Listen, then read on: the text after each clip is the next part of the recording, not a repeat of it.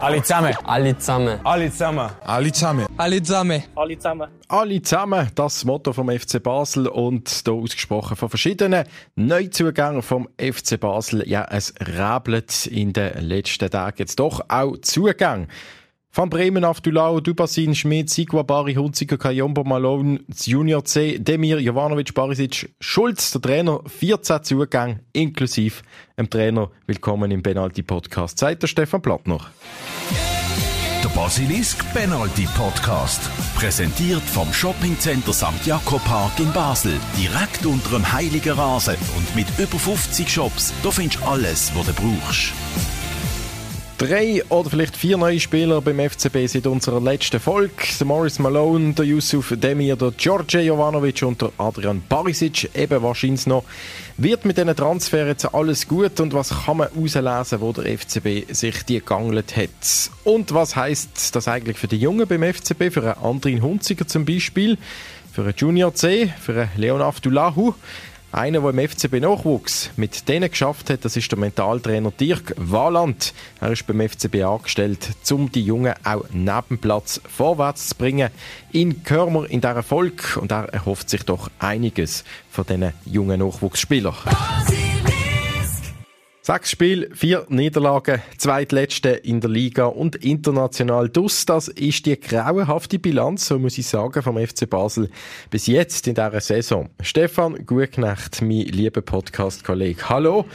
Keine FCB-Match gesehen wir unter der Woche. Ja, man ist ausgeschieden in der Conference League. Man hat es diese Woche wieder gemerkt. Luzern Servet haben noch gespielt. Äh, was hast du gemacht unter der Woche? Match geschaut? Luzern, Servet, vielleicht Frauen-WM? Ähm, nein, für einmal nicht ähm, ein solches Match geschaut, sondern mein einziger Match, den ich diese Woche geschaut habe, war ein 10-Junioren-Göppspiel ähm, bei uns auf dem Sportplatz. Richtig spannend gewesen, bis ins Penalty-Schiessen gegangen. Wow, also, ähm, ja, und gesehen, Luzern, Servet, haben sie es doch auch nicht geschafft, so weit wie sie haben wollen. Servet natürlich noch Chancen. Obwohl man ja die bessere Mannschaft war, wie es der Mario Frick gesagt hat, aber dann halt doch wieder ja, auch zu viele Fehler gemacht hat und sich ein bisschen naiv verhalten hat, ja. Aber schön zu sehen, volle Stadien in der Schweiz in internationalen Spielen, finde ich toll. Und es ist ja auch so, dass trotzdem Servet europäisch mit dabei ist. Nebst dann auch noch Lugano und Ibe. Also, ich glaube, international ist die Schweiz vertreten und das ist ein gutes Zeichen. Zum FCB, da sportlich können wir uns einig sein, der komplette Fehlstart, das grosse Thema Transfers, Transferkonzept, das der Fehlstart verursacht haben. Und wir haben ja schon darüber geredet in den letzten zwei Podcast-Folgen, vor allem über die vielen Abgänge, über die äh, Millionen Einnahmen, die zwar schön sind, aber dass man halt auch nicht parat war. Jetzt, heute, Zugang, das grosse Thema. Zweitligaspieler hat man Anfangssaison geholt, außer der Dominik Schmid natürlich, und jetzt diese Woche doch drei mehr oder weniger erfahrene Spieler geholt. Zwei, die Deutsch reden, der Morris Malone, der Yusuf Demir und dann eben noch der George Jovanovic. Und ein steht ja noch im Raum, der Adrian Barisic, der auch noch soll kommen. Was ist für dich der wichtigste Zugang, den man jetzt geholt hat beim FCB? Ja, schon eigentlich der, den man noch nicht geholt hat. Also der Adrian Barisic, der bei Osijek shootet, zu Kroatien, ist für mich eigentlich der Mann, den man wirklich braucht hinter ihnen, weil das ist ein Riesenproblem in der letzten Woche, die Verteidigung.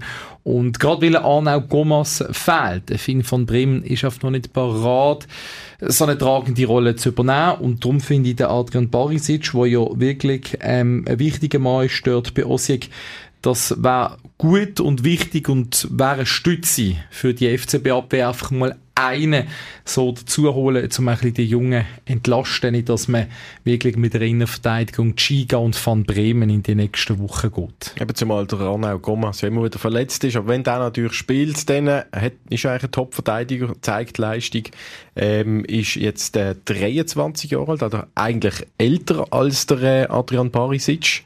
Aber der Gomas natürlich noch nicht so lange auf Profiniveau gespielt wie der Adrian Barisic. Ja, und der Gomas merkt mich auch, ist, ist top, super Verteidiger, aber ich sage jetzt, so eine Vierungsrolle ist auch nicht so einfach, auch wenn er bei Barcelona B Captain war, kommt da noch nicht aus sich aus, hat auch der Timo Schulz schon angemerkt. Fände es ähm, gut, wenn der Arnaud Gomas da als Persönlichkeit noch mehr eigentlich reingehen und die anderen vieren. Das ist ja auch immer wieder Punkt gesehen, gerade bei der FCB-Mannschaft. Dann natürlich eben du für den Adrian Barisic, also der wichtigste, der jetzt auch sollte kommen. Stand jetzt, wo wir den Podcast aufnehmen, ist der Transfer noch nicht definitiv. Ähm, was definitiv ist eben, George Jovanovic, wieder mal ein Jole beim FCB, ein Serb nach äh, nach dem Goalie, nach dem Nikolic. Ähm, der jetzt aber Mittelstürmer, 24, serbischer Nazispieler und von Maccabi Tel Aviv 22 Goal in der letzten Saison. Ja, er ist der zweitwertvollste Spieler in der israelischen Liga. Ich finde es gut, dass man da vorne einen, jetzt einen hat, neben Tierno Barry, der Anfangs Saison doch eher versagt hat, ähm, neben Augustin, der auch nicht auf der Höhe ist, und der andere Hunziger, wo man offenbar auch noch nicht ganz drauf kann setzen kann, dass da jetzt einer kommt, der eigentlich doch Garantie fast verspricht. Wie ja. siehst du das? Wir finden vor allem ein sehr interessantes Profil. Also der Mann ist schon doch stämmig von der physischen Präsenz her schon eher der Typ Mittelstürmer. Ich sage jetzt mal, ich wollte nicht vergleichen mit vielen anderen, mit dem, äh, mit dem Cabral, aber schon halt einer, der wirklich dort in der Box sehr präsent ist. Ich denke, das ist gut für den FCB. Und wie du gesagt hast, ein, der wirklich halt letztes Jahr wirklich richtig viel Goal gemacht hat. Darum ähm, sehr wichtig, sehr wichtig, dass so ein so eine Mann hier in die Schweiz kommt mit einem eben entsprechenden Leistungsausweis Und nicht irgendwo, sondern in einer ersten Liga, zu Israel, ähm, bei einem guten Club das ist schon ein bisschen etwas, wo der Dritter geworden dort in Israel. Ähm, auch noch international gespielt hat, der äh, George Jovanovic. Ähm, und auch wenn wir davon ausgehen, dass er natürlich jetzt der äh, absolute Stürmer Nummer 1 wird, der Stammspieler ist, wahrscheinlich gesetzt, der Timo Schulz will sich da noch nicht ganz auf den Äste rauslassen. Ich verteile hier kein Prädikat Stürmer Nummer 1 oder 2, das mache ich nicht. Er hat noch nicht einmal mit der Mannschaft trainiert. Lassen wir den erstmal ankommen, lassen wir den erstmal das erste Mal mit Fußballschuhen auf dem Trainingsplatz stehen und wir sind uns sicher, dass wir da einen sehr guten Stürmer verpflichtet haben, der uns weiterbringen wird äh, und der hoffentlich viele Tore schießt. George Jovanovic soll nächste Woche, anfangs nächste Woche, kommen ist jetzt schon zu Basel, macht aber äh, Einzelsachen noch nicht mit der Mannschaft und der Morris Malone aber, auch ein weiterer Transfer, ähm, auch Offensivspieler, der ist parat, spielberechtigt auf das Wochenende im Cup. Ähm, Stefan, äh, der ist gestern gerade 23 geworden. Müssen wir da jetzt schon als erfahrener Spieler mit 23 beim FCB fast betiteln? Ja, wenn du mal die letzte Ersatzbank anschaust vom letzten Match, muss man sagen, ja, definitiv mit 23.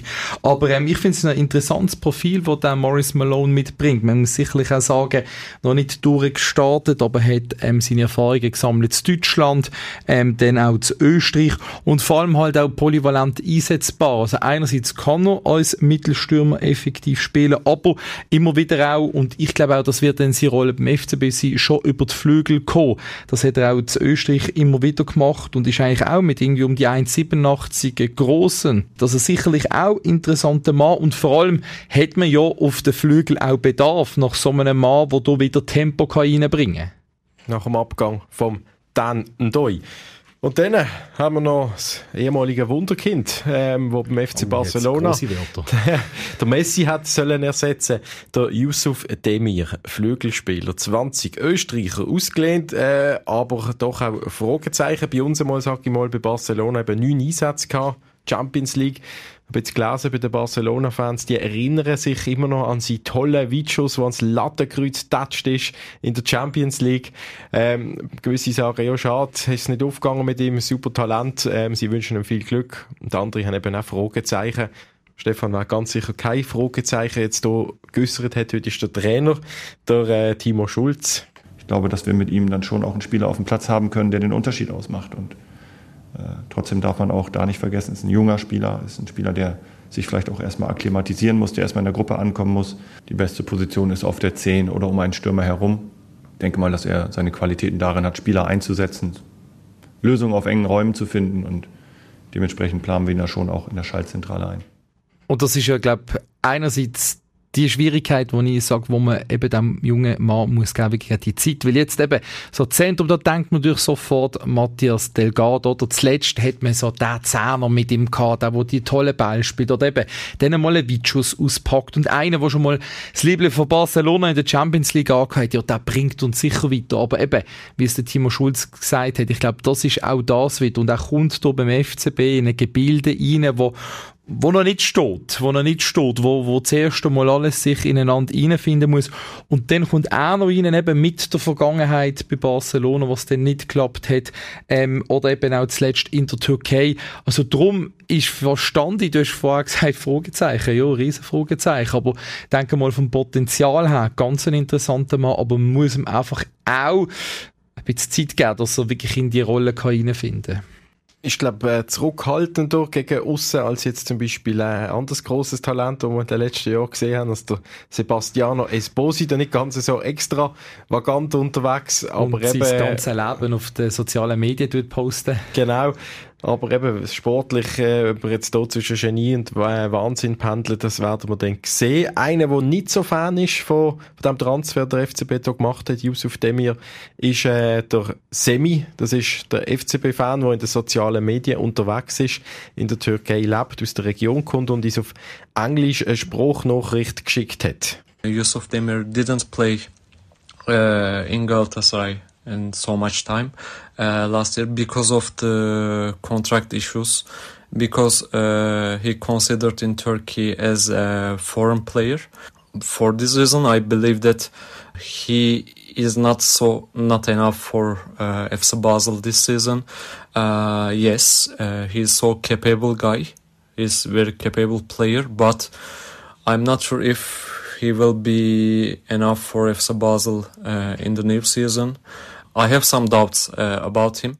Also Zweifel, ob der langt für der FCB, ob er da am richtigen Ort gelandet ist, der Yusuf Demir.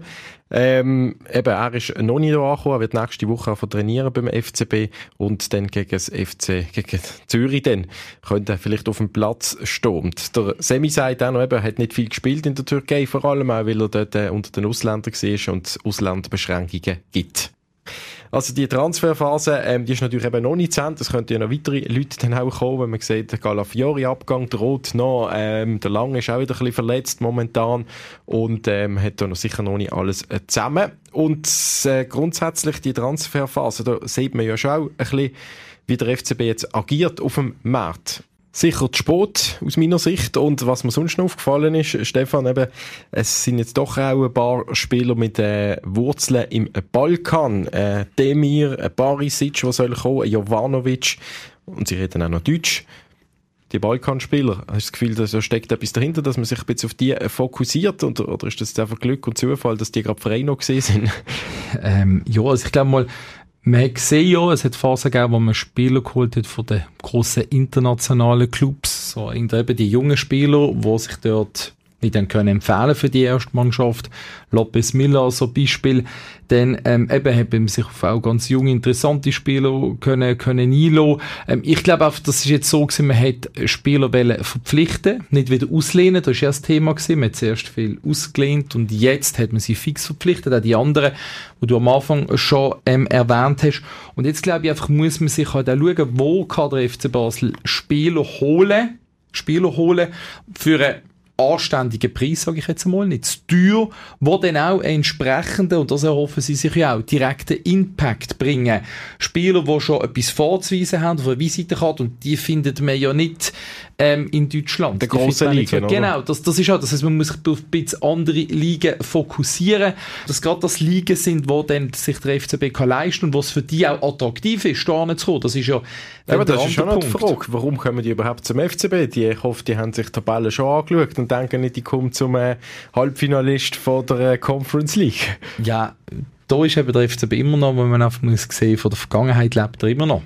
Und was auch noch auffällt bei diesen Neuzugängen, ähm, die Mannschaft vom FCB hat ein paar Franzosen verloren und dafür jetzt deutschsprachige Spieler eben dazu gewonnen. Das ist jetzt nicht unbedingt ähm, alles nur so gewollt, sagt der Trainer Timo Schulz. Naja, jetzt, also ich glaube, es wäre kein Nicht-Verpflichtungskriterium, wenn jemand kein Deutsch kann. Wir haben auch genug Spieler, die äh, nur Englisch können oder teilweise auch nur Französisch können. Aber es ist natürlich ein Riesenvorteil bei uns, finden die meisten Besprechungen auf Deutsch statt. Und je mehr Spieler man dann direkt mit der Besprechung erreichen kann, desto einfacher ist das natürlich für mich als Trainer, für uns als Trainerteam. Und es hilft ja schlussendlich, wenn man so Grüppel hat. Ich meine, äh, bei den französisch sprechenden Spielen ist das auch so gesehen. Das haben wir in der Vergangenheit gesehen. Und die Belma jetzt gerade schon wohl gefühlt mit den Leuten, die Französisch reden. Logisch, wird uns, glaube ich, gleich gehen.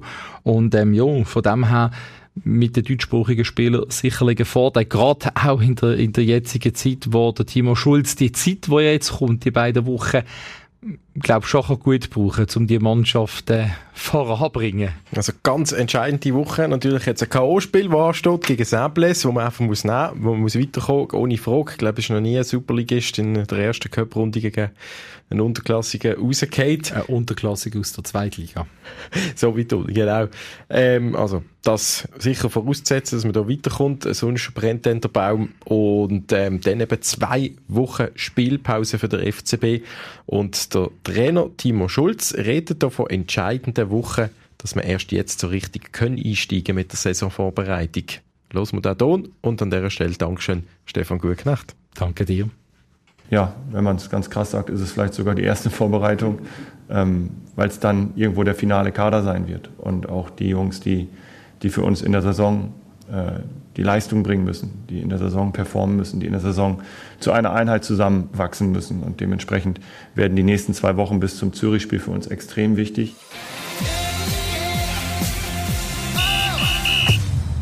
Bei mir im Studio jetzt der Mentaltrainer vom FCB Nachwuchs, der Dirk Wahland, ursprünglich aus der Region Stuttgart, aber schon länger auch zu Basel und er schafft seit 2019 eben mit den jungen, mit den jungen Profis vom FC Basel und im 2014 hat er seine ersten Spieler auch unter die Fittich genommen. Dirk Wahland, herzlich willkommen im Basilisk Studio, hier beim Benaldi Podcast.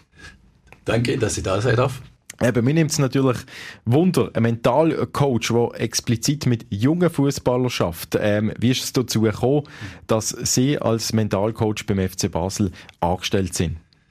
Ja, also ich habe äh, mein Einstieg hier in Basel war in der Job Factory und ähm, 2014 kam damals noch der damalige Nachwuchschef auf uns zu und hat gefragt, sag mal, habt ihr nicht die Möglichkeit, wir haben so ein paar Jungprofis, ähm, denn ich jetzt gut, wenn Sie auch ein bisschen was Praktisches, Handwerkliches machen könntet. Und damals haben wir dann ähm, für den FCB so ein Konzept entwickelt, dass die in verschiedene Betriebe der Job Factory jeweils einen halben Tag Praktikum machen können, entsprechend ihrem Training auch angepasst. Und dann haben sie mittwochs immer noch ein Mentaltraining bei mir gekriegt. Und ähm, das hat so, äh, mir hat's riesen Spaß gemacht und den Jungs auch. Und sie haben sich wirklich entwickelt und äh, haben sich durchgesetzt. Da war so jemand wie zum Beispiel ein Raul Petretta dabei, da war äh, Noah Okafor dabei, da war ein, einer von den Ayeti-Brüdern dabei. Ja. Und wie haben die damals reagiert? Eben, das ist schon ein paar Jahre her. Mentaltraining ist im Kommen, das machen die Profis oben raus, aber gerade wenn man jung ist und vielleicht jemand kommt und sagt, du brauchst jetzt Mentaltraining. Das gibt natürlich unterschiedliche Reaktionsweisen. Und zwar, weil man es nicht kennt. Ja? Also Mentaltraining, da geht es um Leistungssteigerung und letztlich darum, dass das Potenzial, was in einem steckt, sich entfalten kann. Und ähm, das ist nicht irgendwie Wubu, das ist nicht komisch, das ist nicht irgendwo, da hat man kein Problem oder so, sondern. Ja, aber das haben ja die vielleicht gemeint, oder? Oh, ja. habe ich jetzt ein Problem? Genau. Ich muss jetzt zum äh, Doktor gehen. Und das hat sich aber nach den ersten paar Gespräche hat sich das völlig gelegt. Also bei denen auch, die gesagt haben, was soll denn das jetzt? Und wieder andere äh, haben gesagt, hey, mache ich gern, ja, weil ich meine, in Einzelsportarten zum Beispiel oder wenn man jetzt sieht, die Dokumentation vom Jan Sommer, ja, völlig normal, dass wenn jemand wirklich in einem High-Performance-Bereich schafft, wie jetzt im Leistungssport, im Fußball, dann ist ein Mentaltrainer eigentlich essentiell. Was machen Sie aktuell jetzt mit den jungen FCB-Spielern? Also mit U, ab wo vielleicht auch? Können Sie vielleicht schnell schildern, ja. ab welcher U-Mannschaft sind Sie tätig? Ja. Also ich fange ähm, auch schon bei den Kleinen an. Also ich habe jetzt auch 12, 13-Jährige. Gestern Abend waren, die kommen dann zu zweit manchmal, ja. Und dann machen wir halbe Stunde Mentaltraining und da geht's dann zum Beispiel um sowas wie, das nennt man im Fachbegriff emotionale Selbststeuerung. Ähm, wie gehe ich mit meinen Gefühlen um? Wie gehe ich mit Frust um? Wie gehe ich mit Aggression um? Und da kann man schon in den jungen Jahren einfach ganz einfache Techniken lernen, wie man sich selber ein bisschen besser auch unter Kontrolle kriegt. Eben, ich nehme an, eben, wenn jetzt ein junger Fußballer vom FC Basel dann bei Ihnen ist ähm, und vielleicht eben über Frust muss reden, ist das nicht ganz einfach. Wie kommen Sie an die Ahnen? Wie machen Sie denen schmackhaft, dass Sie jetzt etwas erzählen müssen, etwas reden und es nicht einfach nur um einen Ball drin ins Goal shooten geht? Also ehrlich gesagt, ich glaube, ein Stück weit ist auch eine Begabung. Und dann habe ich natürlich äh, einen Haufen Jahr an Erfahrung auf dem Buckel und ähm, wie soll man sagen, ich kann Menschen lesen. Also jetzt ganz direkt gesagt, bei mir steht immer äh, eine Packung Nastichle auf dem Tisch.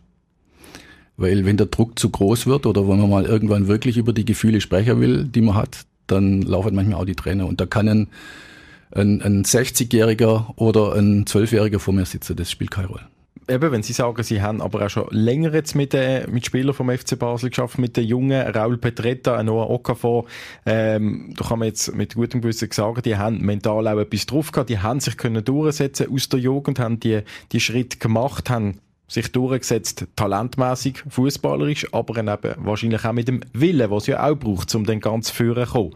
Ähm, können Sie da ein Beispiel sagen? Was haben die gehabt, was vielleicht andere nicht gehabt haben? Oder was haben die mental für psychische Qualitäten mitgebracht? Zum Beispiel Noah Okafor, der jetzt eben auch bei den Profis international für Furore sorgt. Hm. Also ich sage immer, der Muskel wächst nur im Widerstand. Völlig klar. Ja, wenn ich, wenn ich Fitness mache, wenn ich irgendwo in die Muckibude gehe, dann weiß ich das, ich brauche ein Gewicht, ich brauche einen Widerstand, dass der Muskel wächst. Und habe ich Muskelkater. Die Persönlichkeit genau gleich. Nur dort ist manchmal der Punkt, dass man immer den Weg des geringsten Widerstands gehen will. So wenig wie möglich investiere und so viel wie möglich raushole. Und das funktioniert nicht. Und die Spieler, die es wirklich schaffen im Profibereich, die sind an irgendwelchen Widerständen gewachsen.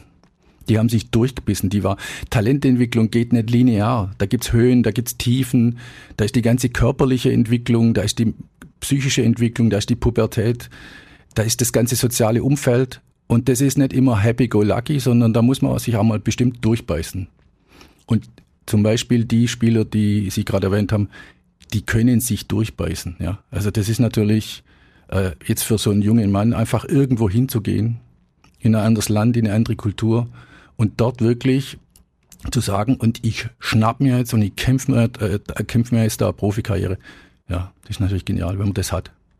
Früher ist das eben noch via Job Factory gelaufen, wo die Spieler auch eben einmal pro Woche zu ihnen dann gekommen sind im Rahmen von dem Praktikum, wo sie mir vorher gesagt haben, Praktikum, da hat äh, Raul Petretta auch E-Bikes zusammengesetzt. Ist das auch so ein, ein Teil davon gewesen, eben mental, nicht nur immer nur einen Ball nachrennen, sondern eben auch etwas mit den mit der Hand noch zu machen, die auf dem Fußballplatz eigentlich verboten sind. Hm. Also ich empfehle das eigentlich immer. Und äh, das hängt nicht nur am Fußball, sondern an jeder Hochbegabung. Also wenn ein, ein junger Mensch, wenn ein Kind, ein Schüler, ein, ein Jugendlicher irgendeine, in irgendeiner Form eine Hochbegabung hat, dann ist immer hilfreich, irgendeine andere Reize, Impulse zu setzen, irgendein Hobby, irgendeine Tätigkeit nochmal, die völlig anders ist zu machen. Weil das ist von der Identitätsentwicklung so wichtig, dass man seine, seine, seine Identität nicht nur an der Begabung festmacht, sondern auch nochmal an andere Punkte. Und die neue Reize, die man dann hat, ob das ein Instrumentlerner ist, ob das irgendein anderes Hobbypflege ist, ob das Reise ist, ob das irgendwas ein neuer Impuls ist, der setzt auch das Potenzial in der Begabung immer wieder frei. Jetzt schaffen Sie eben weiterhin mit jungen FCB-Spielern. Ähm, wie läuft das ab? Äh, haben Sie da ein fixes Angebot, äh, wo Sie sagen, die können in einer gewissen Stunde, an einem gewissen Tag unter der Woche zu mir kommen? Ich sitze dort im Campus, die können kommen oder können quasi sich einschreiben für eine Beratung oder äh, Leute die Ihnen an und sagen, hallo, ich habe, oder ein Trainer Leute da und sagt, Herr Waland, ich brauche äh, für den und den Spieler ein Mentalgespräch, eine Beratung. Mhm. Also ich bin da natürlich eingebettet ins Team ich bin ich, wöchentlich bin im Gespräch, äh, ob das mit der Athletik, ob das mit der Physiotherapie ist. Und ich sitze auch im Trainerbüro, da habe ich meinen Platz und da bin ich natürlich ganz informell auch immer wieder im Gespräch. Und ähm, ich schaue mir die Spiele an, ich schaue mir die Trainings immer wieder an. Und dann sehe ich schon, wo der Hase läuft. Also äh, durch Körpersprache, durch Mimik. Also da muss noch gar nicht viel gesagt werden. Und dann kommen die Trainer teilweise auf mich zu oder aber auch der Marcel Herzog, der Talentmanager. Das ist mittlerweile so, so organisch und auch so normal. Also teilweise wollen die einfach vor dem Kaffee äh, mit mir dann da mal eine Session machen auf, der, auf, dem, auf dem Campus, ganz öffentlich. Und da sucht man das Gespräch auch in der Gruppe. Ähm, es freut mich, dass es einfach so, so eine Normalität gekriegt hat. Was sind denn die grössten Schwerpunkte, die sie mit jugendlichen Fußballern zu besprechen haben? Also wahrscheinlich gibt es ja verschiedene, oder? Mit den Jüngeren und mit den Älteren. Mhm. Sagen wir jetzt mal, interessant ist natürlich, sind natürlich auch die, die jetzt ein richtig Profi eben, wo eigentlich, wo der Trichter immer enger wird und sie es dann eben vielleicht schaffen oder vielleicht in die Challenge liegen müssen und den ganzen Weg ganz in die erste Mannschaft gerade nicht schaffen. Ist das dort, was am, äh, was am, ans Eingemachte geht? Mhm. Also, ähm, einer meiner Favorites ist der Viktor Frankl. Ähm, Existenzanalyse, das war ein jüdischer äh, Psychiater, der war im Dritten Reich, war der im KZ und der hat ein Buch geschrieben, das heißt trotzdem Ja zum Leben sagen. Und in dem Kapitel hat er, in dem Buch hat er ein Kapitel, das ist die innere Freiheit. Und da geht es darum, dass man, egal welche Umstände um einen rum sind, man hat immer die Chance, sich zu entscheiden. Nach seine Werte, nach seine Ziele. Und solche Themen bespreche ich dann auch mit den Jungs. Also ich bin nicht das Opfer von Umständen, sondern ich habe meinen Weg, ich habe meine Werte, ich habe meine Ziele und ich gehe immer all in. Und ich weiß ja nicht, was rauskommt. Das Leben ist nicht linear. Ja. Ich kann das, was vor fünf Minuten war, kann ich nicht verändern. Und ich weiß nicht, was in Zukunft kommt. Das heißt, ich habe jetzt. Und jetzt gehe ich all in. Und dann kann ich mir darauf freuen, was draus wird. Und so entwickelt man Talente. Wenn man zu, zu zielorientiert wird, das bremst er aus. Also das, das Wort Trichter, gerade vorher, ja. Und Trichter heißt eng. Und eng hat den gleichen Wortstamm wie Angst. Und Angst lähmt und wirkt nicht leistungsfördernd. Das heißt, ich muss helfen, ich muss im Gespräch immer wieder wirklich den Horizont öffnen und zu sagen, jetzt in dem Moment, du hast optimale Bedingungen hier, du hast tolle Trainer, du hast das volle Equipment, geh all in, bring die Leistung, riskier, investier, lass es dich was kosten und dann freuen wir uns drauf, was drauf wird. Okay, aber ohne Ziel. Aber wenn Sie ohne Ziel immer äh, ich will in die erste Mannschaft, ich will Profi werden, aber ich nehme an, das wird einem trotzdem immer auch wieder äh, vor Augen gehalten. Ja, ja. Wenn man die, die, Profis aus der ersten Mannschaft sieht, die durchlaufen, dann will man ja so werden wie die. Oder früher noch der FCB natürlich noch international eben Erfolg gehabt hat, dass man das immer als großes Ziel ja auch gehört von den jungen Spielern. Das wollen die auch. Ja. Nee, nee. Also ich habe nicht gemeint, dass man sich keine Ziele setzt, ja. Okay. Das nicht. Aber man muss es richtig angehen. Ja. Und man muss gut damit umgehen können. Also es gibt wirklich auch, auch Ziele, ich sage das immer nicht, das sind nicht Ziele. Die wirken leistungsvoll. Aber wenn man zum Beispiel sich wirklich auch nochmal, da gibt's Visualisierungsübungen, da gibt's äh, Achtsamkeitsübungen, es gibt bestimmte Formen, wie man lernt, wirklich mit Ziele umzugehen. Dass es ja, dass ja ein Pushen und dass es nach vorne geht.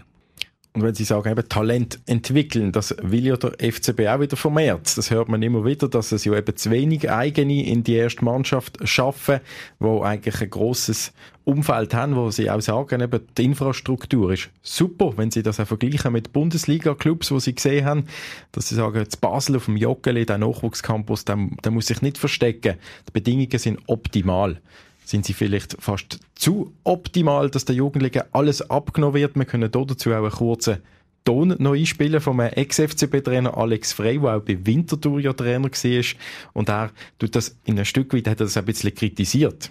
Der Trainingsplatz vom FC Winterthur für die erste Mannschaft hat sehr, sehr wenig mit dem zu tun, was für die U15 auf dem Campus stattfindet okay. oder, oder hat, oder? Und dann müssen, manchmal ist es auch gut, dass so die Jungs wieder ein bisschen oben runterkommen und merken eigentlich, dass die Realität nicht unbedingt der schöne Platz auf dem Campus ist, sondern die Realität eigentlich ist der Trainingsplatz auf der Schützenwiese. also er spricht den richtigen Punkt an. Absolut. Und äh, das ist nicht nur FCB-Thema, sondern das ist ein gesellschaftliches Thema.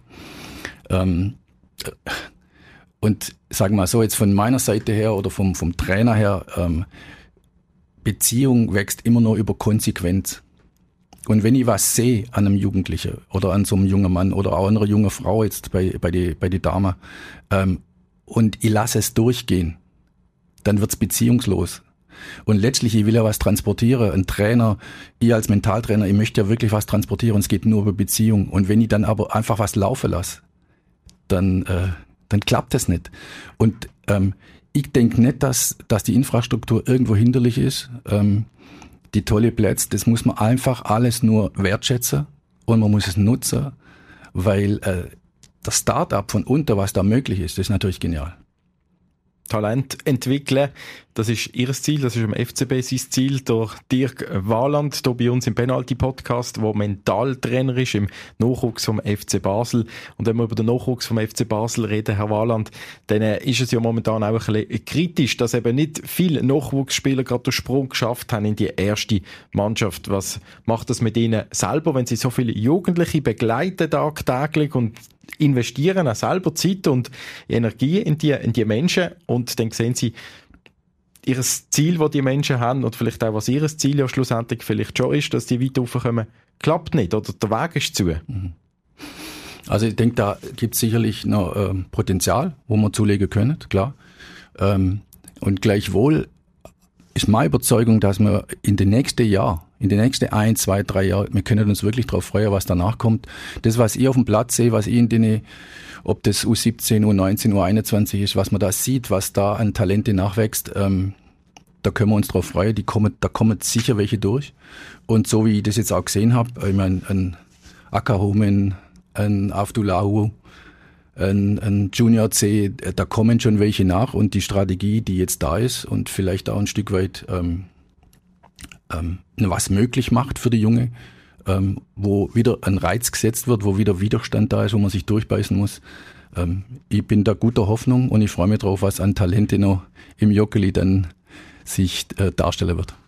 Und wie groß ist die Gefahr, dass wenn jetzt die drei Namen, die Sie angesprochen haben, die sind jetzt in, im erweiterten Kader von der ersten Mannschaft, die kommen zu Einsatz.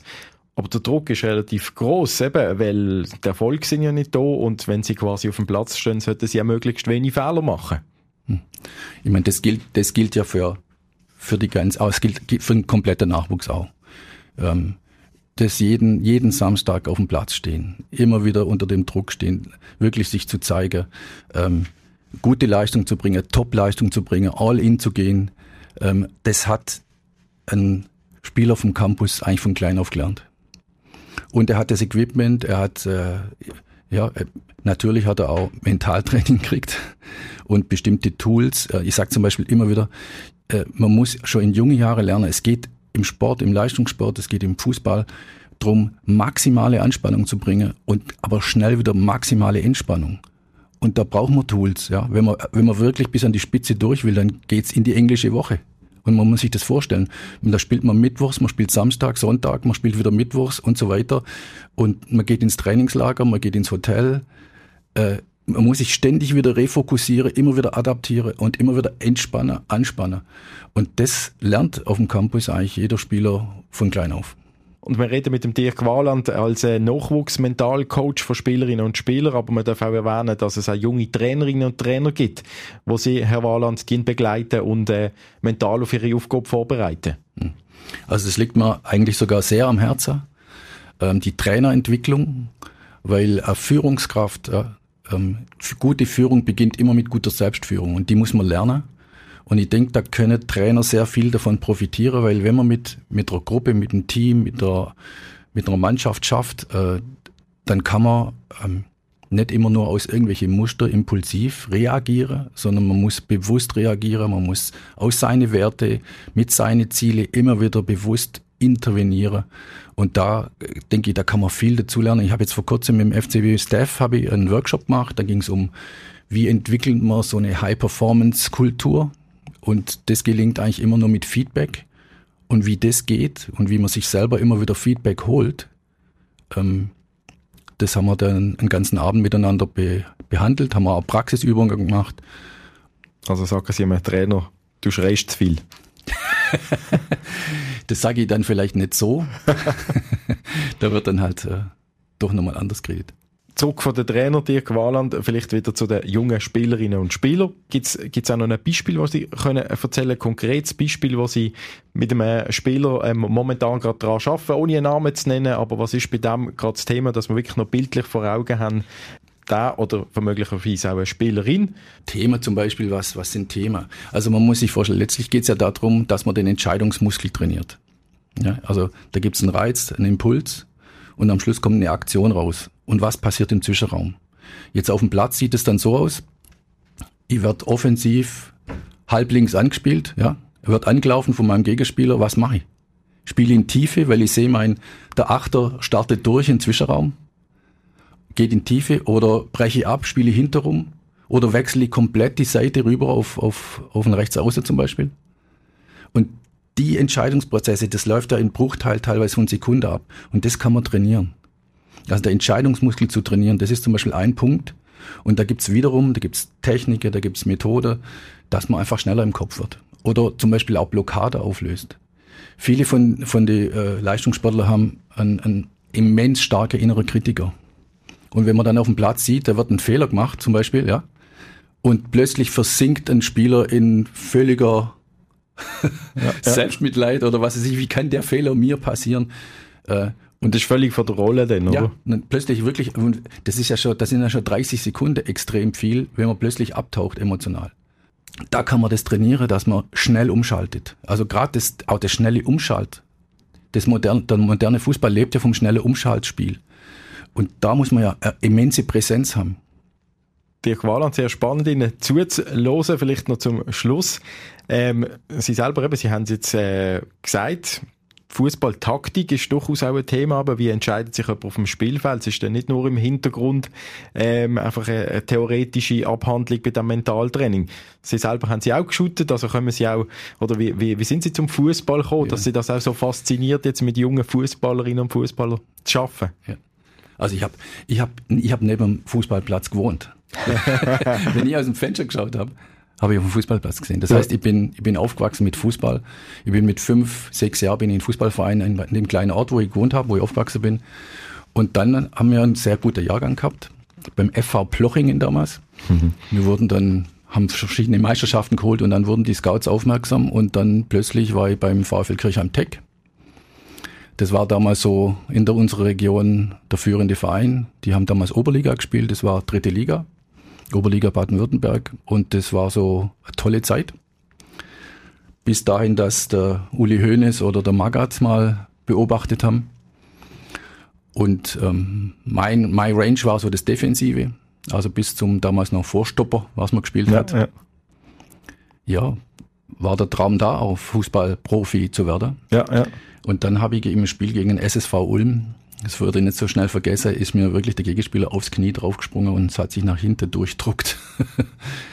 und äh, dann war der Traum vorbei. Auf einen Schlag. Ja. Unter Beobachtung vom, von Magath und Hönes schon. ja, also, also insofern. Bei dem Spiel nicht, aber insofern natürlich, ja klar. Ja, ja, ja. Und dann ist klar jetzt ist die Karriere früh. Zu ja, früh, ja. zu Ende. Und dann habe ich meinen Trainer damals gefragt, äh, Werner Trost hieß der, war ein super Typ, dann habe ich gesagt, sag mal, Werner, was mache ich jetzt? Mhm. Und er sagt, mach was mit Menschen, du kannst doch gut mit Menschen. Und dann habe ich meine Kollegen und meine Eltern gefragt, die haben alle gesagt, mach was mit Menschen. Ja? Und so kam ich letztlich zum dem ganzen Coaching ja, ja. und Mentaltraining. Vielen Dank für den Einblick ins Mentaltraining und Ihre Geschichte mit dem Fußball. Dirk Waland, äh, viel Erfolg auch weiterhin mit dem äh, Nachwuchs, mit den jungen Menschen beim FC Basel. Vielen Dank. So viel Penalty Podcast für heute. Wir sind auch nächste Woche für euch wieder da und freuen uns, wenn ihr uns abonniert auf den Podcast-Plattformen oder natürlich auch, wenn ihr uns könnt weiterempfehlen Der Penalty Podcast von Basilisk. Jeden Freitag oben neu auf allen Podcast-Plattformen. Präsentiert vom Shoppingcenter St. Jakob Park in Basel. Direkt unter dem Heiligen Rasen und mit über 50 Shops. Da findest du alles, was du brauchst. Fuzzy.